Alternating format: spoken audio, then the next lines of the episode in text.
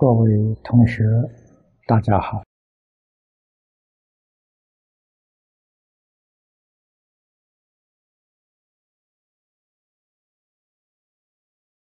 昨天我们协助雷居士布置一个念佛堂，念佛堂呢。就在他们家的客厅，我们将佛像张挂，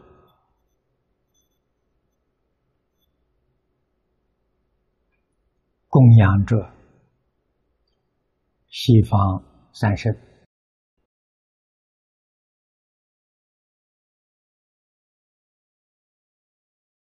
在。一般世人的观念当中，佛堂无论大小，供养佛像一定要举行一个开光仪式。这个传统由来已久了，开光的意义。现在人很少知道。如果说这个佛像开光之后啊，它就灵验；如果没有开光呢，这个佛像就不灵验。这是个迷信的说法啊，也是对于实际。事理完全不明了的说法，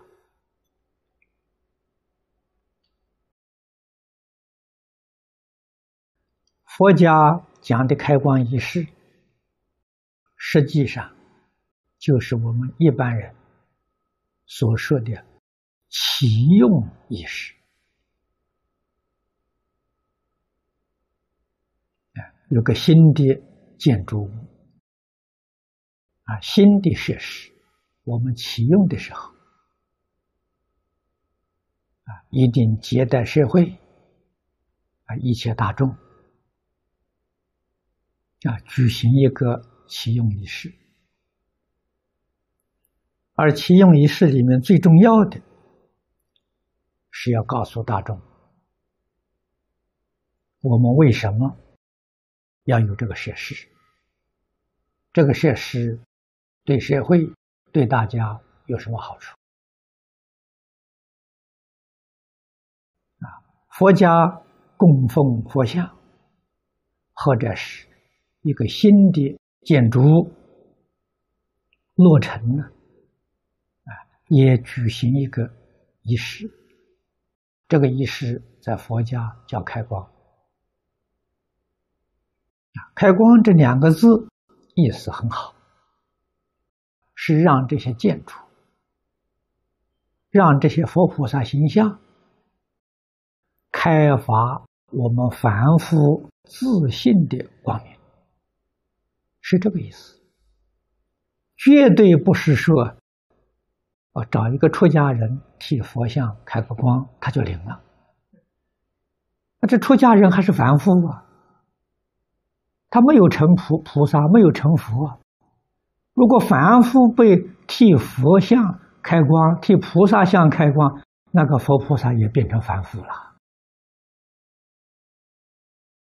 啊，如果说啊真的开光就灵，不开光就不灵，那你们诸位想想，你拜那个佛菩萨干什么？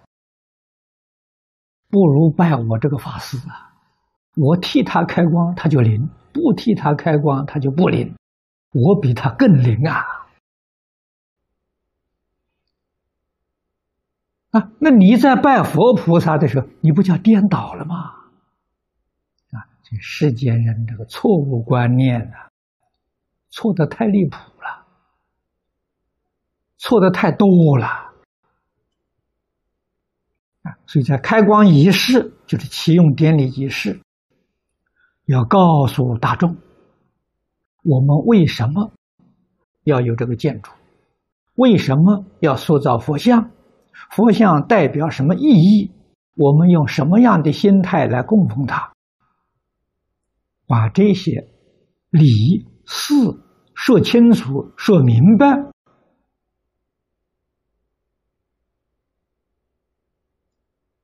知道种种设施是佛陀教育里面的手段啊，不是目的。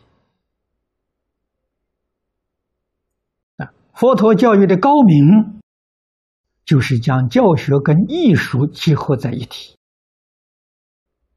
啊，这是一直到现代，现代有很多人想到，但是还没有办法做到。而佛法在几千年前就已经呢彻底在实施。啊，这是最完美的教育。所以，佛菩萨的造像，绝不是照着我们人的像来造，啊，那就错误了。佛经里面有一部叫《造像度量经》，啊，佛菩萨形象啊，要依照这个经典里面所说来制造，啊，把佛的。三十二相八十种好，很明显的显示出来。啊，这个相好啊，是果报啊。果报从哪里来的？从修因来的。所以让你一看到相好，就要想到，如果我们自己要相好，一定要修好因。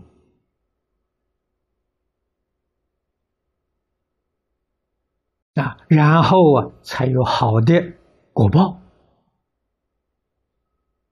啊，你看这个意义多么深！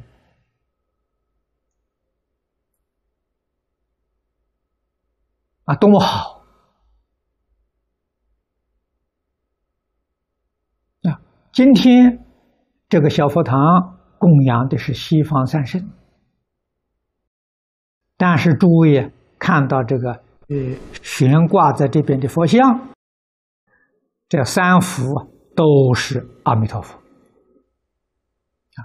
我们没有看到观世音菩萨，也没有看到大势至菩萨啊。但是我们这样的供奉就是西方三圣啊。为什么呢？《无量寿经》上讲的很清楚，西方世界的人。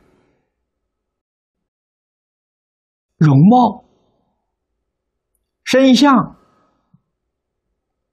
完全是相同的，没有两样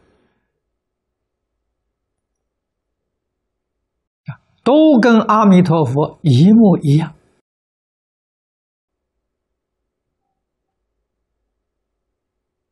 那这是经上说的很清楚，说的很明白。阿弥陀佛四十八愿里面也交代的清楚啊。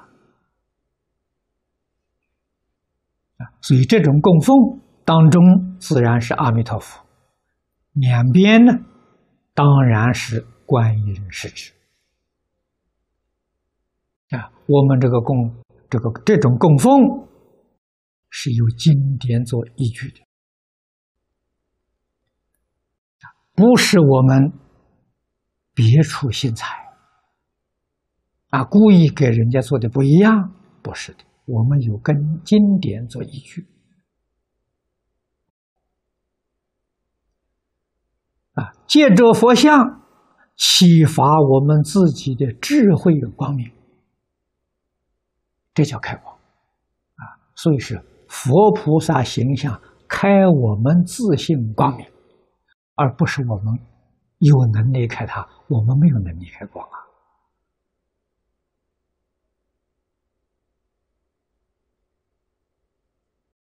阿弥陀佛，这个名号梵语音译的，他的意思是无量觉。也就是我们在介绍三皈依里面所说的“聚而不迷”，啊，对一切世间法、一切出世间法，都能够聚而不迷，这就是阿弥陀佛。这是从名号的意义总说。觉而不迷的形象，经典里面细说。啊，我们展开《无量寿经》，自始至终，就是说明阿弥陀佛觉而不迷的形象。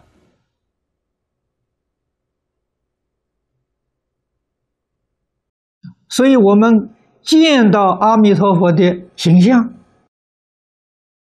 就要想到他的种种不思议的功德智慧，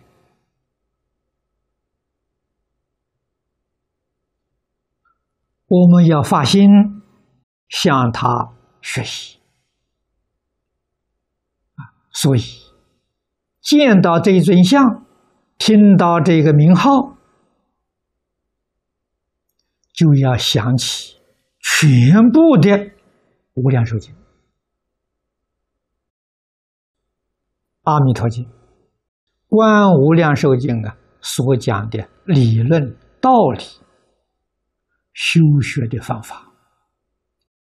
修学的方法，就是我们日常生活的方法、工作的方法、处事待人接物的方法。我们要以佛的标准向佛学习，将我们错误的想法、看法、做法、说法修正过来。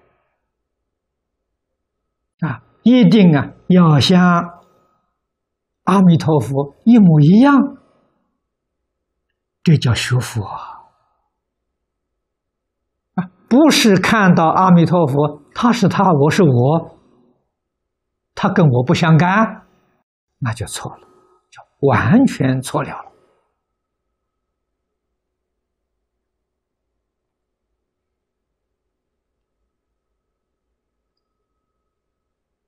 佛的左面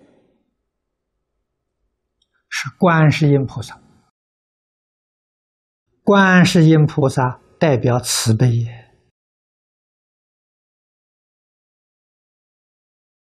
代表一个乐于帮助人、欢喜帮助人，见到众生有苦难，立刻就伸出援手啊！所以我们称赞观世音菩萨叫千手千眼呐，啊，千手千眼是比喻，并不是真的。有一千只手，一千只眼，啊！如果真的有一千只手，什么事都不能做，你看那个多麻烦呢！啊，所以说比喻啊，像我们常常赞叹这个精明能干的人，我双手万能，啊，去取这个意思，啊，所谓是眼到手到，只要他看到了。他帮助的那个手立刻就到达了，取这个意思啊。观音菩萨也有三部经，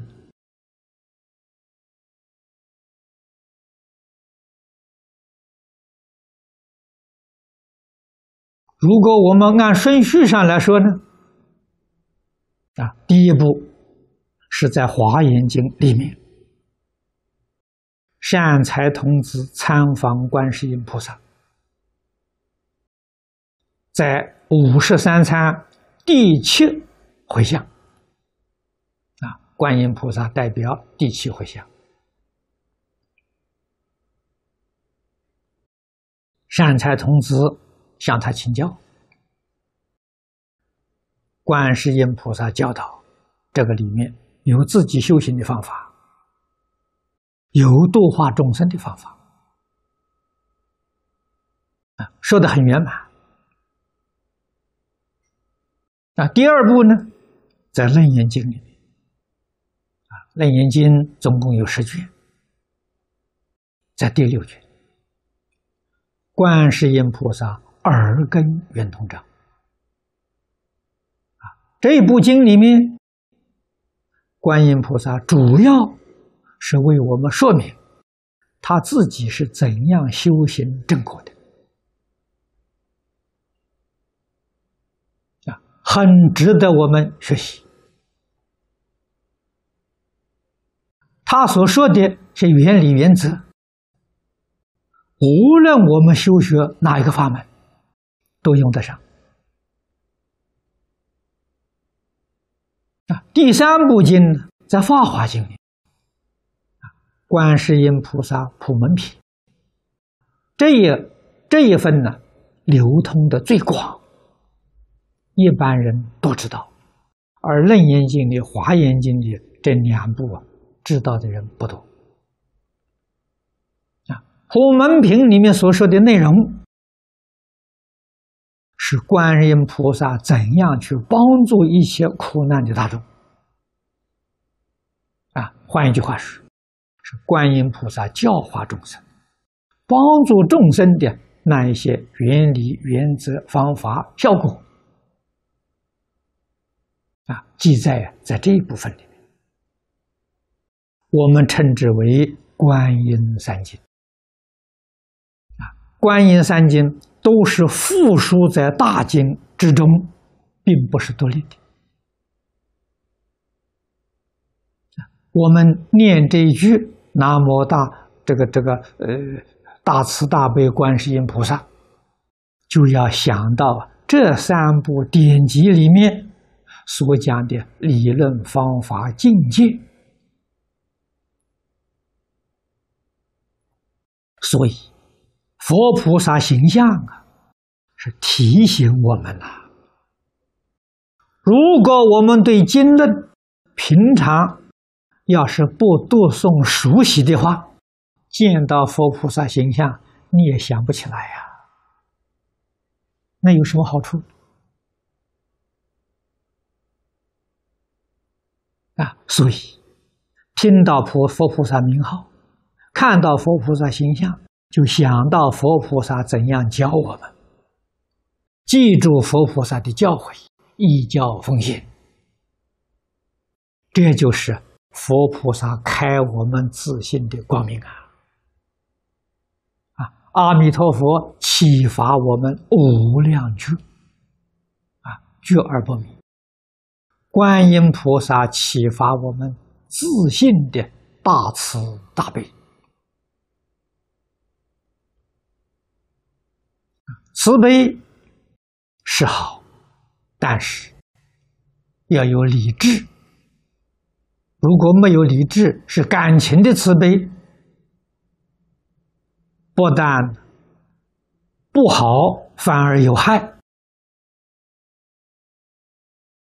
啊，佛家常讲，慈悲为本，方便为门。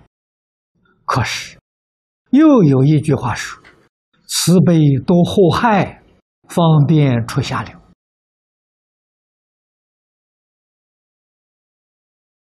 啊，这两句跟前面恰恰是矛盾的。这到底是怎么回事？情如果慈悲是感情的，就容易出祸害；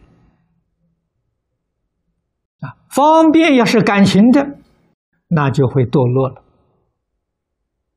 啊，所以慈悲跟方便一定要建立在。高度智慧的基础上，绝对不是感情用事。所以，大势至菩萨代表智慧，唯有智慧才是最大的势力啊！所以，大势至啊，这是这个名号里的显示啊，它有最大的势力啊，这个最大的势力就是。高度圆满的智慧。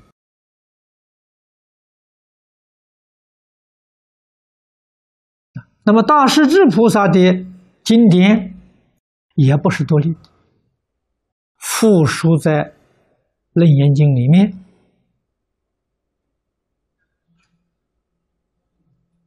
这一章的经文不长，只有两百四十四个字，比《般若心经》啊还要短。啊，《般若心经》有两百六十个字，它两百四十四个字。啊，我们不要小看了，啊，经文这么短。它这个义理呀，展开来，无有穷尽的广大深远。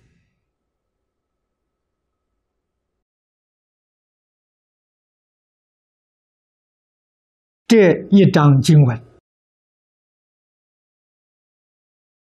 民国初年，印光大师把它收在。净土四经之后，成为净土五经。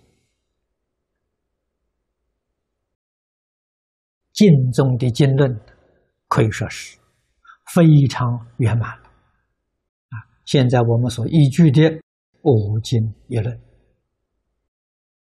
大师智菩萨这一章啊，可以说是净土宗的心经。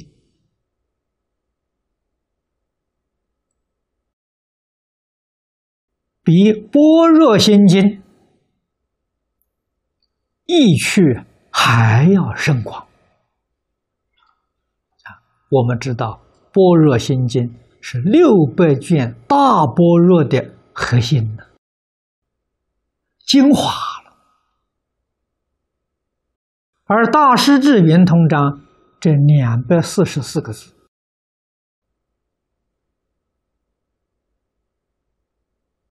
我过去讲过很多遍，才真正体会到啊，它不仅仅是净土的心经，它是释迦牟尼佛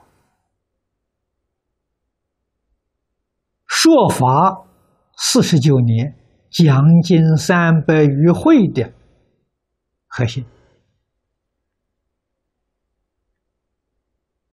不仅仅是世尊一代实教的中心，实在讲也是十方三世一切诸佛说无量无边法门的核心。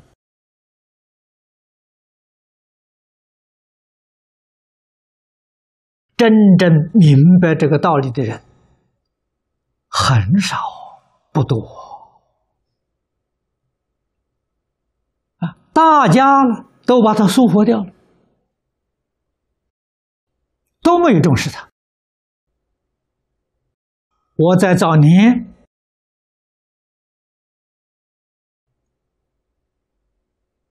在李炳南老居士会下啊，我跟他学经教，主攻的就是楞严经。所以，在我年轻的时代，《楞严经》我至少记得了，应该是讲过七遍。但是对于这一章经文呢，还是疏忽了，没有看出它的重要性啊！啊，以后啊，修净土，看到净土五经，印光法师。把这一段经文啊，《楞严经》上这段经文特别提出来呀，放在净土五经里面，他这个举动给我很大的启示。我再回头去看楞严，对于这一章经文就不一样了，那真的就放光了啊，启发自信的光明啊！才把这一章经义看出来太殊胜，可以说是在整个论言会上大放光芒啊！就是这段经文啊，绝不在观世音耳根圆通章之下了，他在观世音菩萨耳根圆通章之上。那么文殊菩萨拣选圆通，为什么选独选观音菩萨耳根，而没有提到大势至菩萨？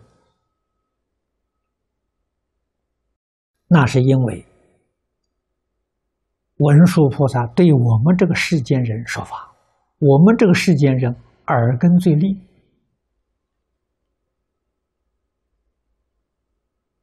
换一句话说，他是随俗的，不是随真的。但是，并没有忘记真谛。我们在二十五圆通章的排列顺序上看出来了。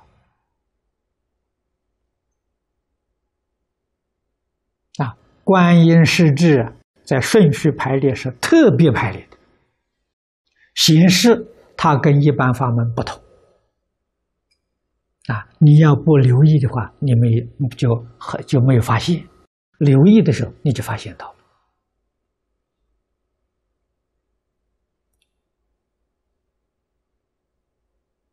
啊！可见的文殊菩萨虽没有明说，但是已经暗示了啊，而且是非常明显的暗示。啊，那我们自己粗心大意，这不能怪人的。所以，我们今天听到佛菩萨的名号，见到佛菩萨的形象，就要想到佛菩萨教导我们一些原理原则。啊，生活、工作、处事、待人接物的方法，我们依照这个方法去学习。后来会得到如何殊胜的果报？闻明见相，就清清楚楚、明明白白了，岂不是他天天在开我们的自信光明？啊，我们凡夫哪有能力跟佛菩萨开光？啊，那么道场有许多信徒参与。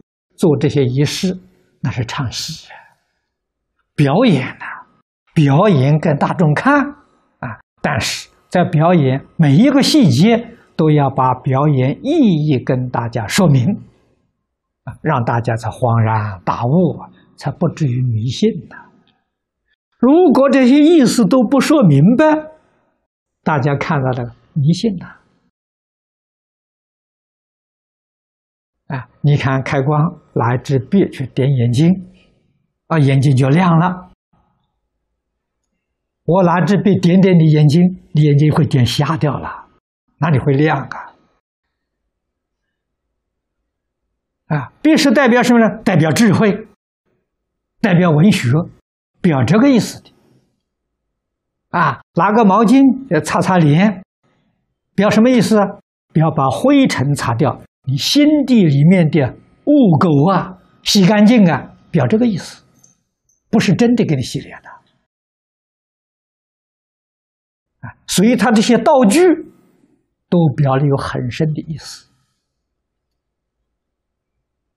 啊。这个镜子，镜子照自己也可以照别人，自他不二啊。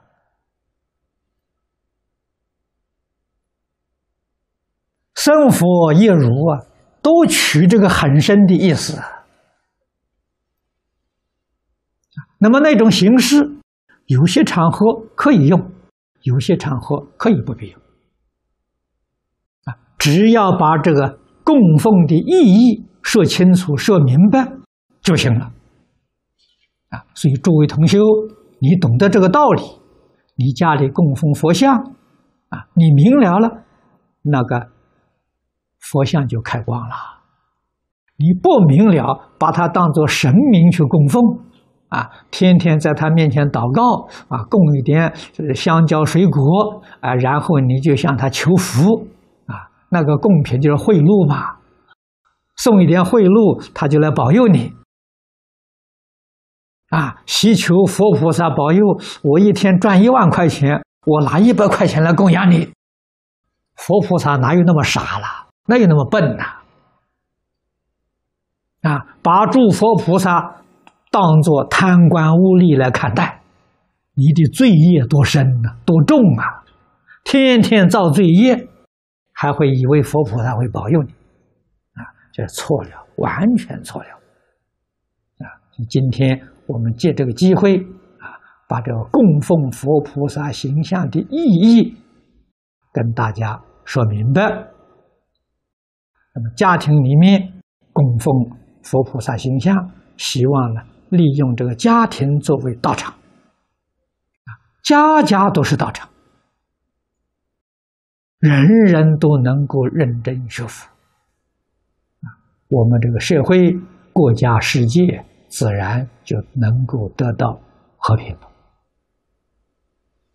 好，今天就讲到此地啊，谢谢大家。